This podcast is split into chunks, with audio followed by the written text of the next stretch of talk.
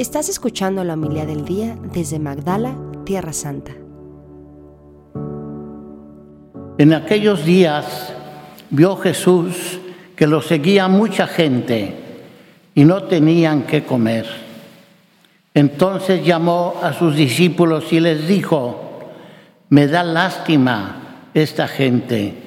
Ya llevan tres días conmigo y no tienen qué comer. Si los mando a sus casas en ayunas, se van a desmayar en el camino. Además, algunos han venido de muy lejos. Sus discípulos le respondieron, ¿y dónde se puede conseguir pan aquí en el despoblado para que coma tanta gente? Él les preguntó, ¿cuántos panes tenéis? Ellos le contestaron, siete. Jesús mandó a la gente que se sentara en el suelo, tomó los siete panes, pronunció la acción de gracias, los partió y se los fue dando a sus discípulos para que los distribuyeran. Y ellos los fueron distribuyendo entre la gente. Tenían además unos cuantos pescados. Jesús los bendijo también y mandó que los distribuyeran. La gente comió hasta quedar satisfecha y todavía se recogieron siete canastos de sobras eran unos cuatro mil. Jesús los, despidió y luego se embarcó con sus discípulos y llegó a la región de Dalmanuta. Palabra del Señor. Gloria, a ti, Señor. Señor Jesús. Alabado sea Jesucristo, para siempre sea alabado.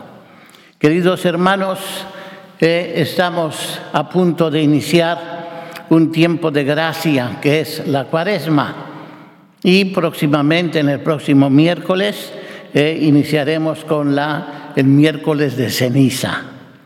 Pero antes, el mundo de hoy, pues eh, un poco, como podemos decir, se ha eh, lanzado a la diversión con los famosos días del carnaval.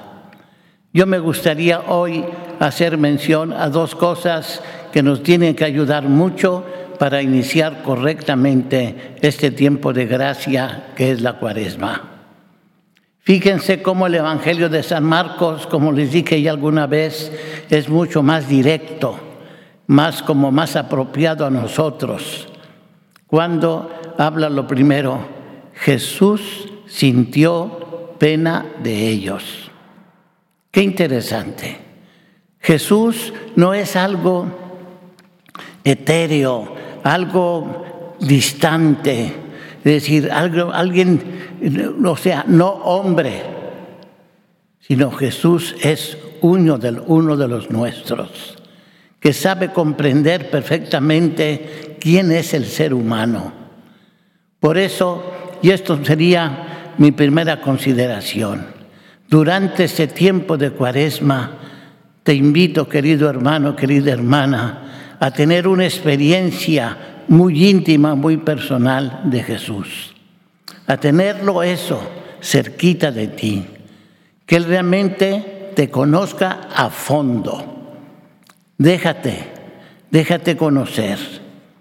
Fíjate cómo el Evangelio de hoy de San Marcos nos dice, sí, fueron los discípulos eh, que le dijeron, eh, oye, pues, ¿dónde vamos a encontrar para poderles dar de comer a tanta gente? Y Jesús ya lo tenía planeado todo. ¿Cuántos panes tenéis? Él sabía perfectamente, decía, no los puedo dejar que se vayan sin comer, porque van a desfallecer en el camino. Yo pienso, queridos hermanos, cuántos de nuestros cristianos que hicieron su primera comunión, que crecieron después quizá en familias católicas buenas, etcétera, pero que no tienen esa delicadeza de recibir frecuentemente eh, el cuerpo y la sangre de Cristo en la Eucaristía. Por esto, esto sería mi primer punto de hoy, invitarles a ustedes, queridos hermanos, hacer una revisión profunda de su vida. No tengas miedo, no tengas miedo de hacer una buena confesión, purificarte. Te vas a liberar de tantos problemas, etcétera, y Jesús te va a dar la gracia.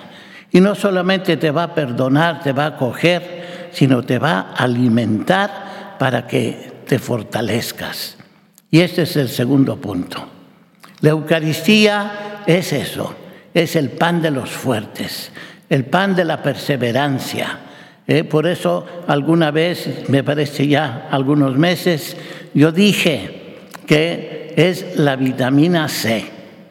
La vitamina C que es vitamina confesión, vitamina comunión. No vamos a poder caminar.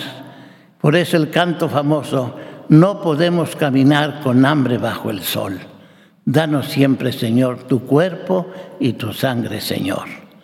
Este es el segundo punto, queridos hermanos, una invitación a aproximarte cada día más a estos dos grandes sacramentos que nos liberan eh, de las ataduras del mal eh, o del hambre de Dios, que no nos dejan caminar como para poder seguir a Jesucristo y escucharle todo lo que Él nos quiere decir. Y una conclusión práctica. Lógicamente que creo las parroquias, al menos así ha sido mi experiencia en Brasil, ¿eh? se, organizan, se organizan retiros, charlas, ¿eh? que te puedan ir preparando el ánimo, ¿eh? ayudándote fuerzas, eh, acompañándote para que no tengas miedo de encontrarte con tu realidad, tu realidad de pecador, de pecadora. Esos pecados que parecerían que serían imperdonables. Acércate a Jesús. Busca la solución. Eh, yo siempre últimamente que he venido haciendo mis análisis médicos, eh, me acerco a los médicos y les digo una cosa. Digo, fíjate lo que estoy haciendo. Yo como ser humano necesito de un médico del cuerpo, pero yo soy sacerdote. Tú también vas a necesitar un médico del alma. Y es así, ¿eh? una, una cosa, el ser humano está compuesto de cuerpo y alma. Cuidamos mucho nuestro cuerpo, hacemos todos los análisis, etcétera y los médicos nos dicen, uy, usted está fenomenal. ¿Y, y mi alma? ¿Cómo está mi alma? Entonces, la, cuaresma es un óptimo tiempo de un autoanálisis, de un hacer esos análisis eh, espirituales profundos para que veas por dónde, por dónde tengo que caminar para ser mejor discípulo de Jesús nuestro Señor. Y ese es como termina el Evangelio de hoy. Jesús sació a esa gente porque tuvo pena de que podían eh, desmayar por el camino. Y sin embargo, eh, Jesús abundantemente los satisfizo eh, para que pudieran caminar sin hambre y así poder continuar con su vida como discípulos de Jesús que la Santísima Virgen nos acompañe y esta religiosa, Santa Escolástica, hermana de San Benito, que nos dan un ejemplo maravilloso de intimidad con Dios también. Que ellos intercedan por nosotros en este tiempo de gracia que es la cuaresma. Que así sea. Muchas gracias por escucharnos. Si quieres conocer más acerca de Magdala, síguenos en YouTube y Facebook.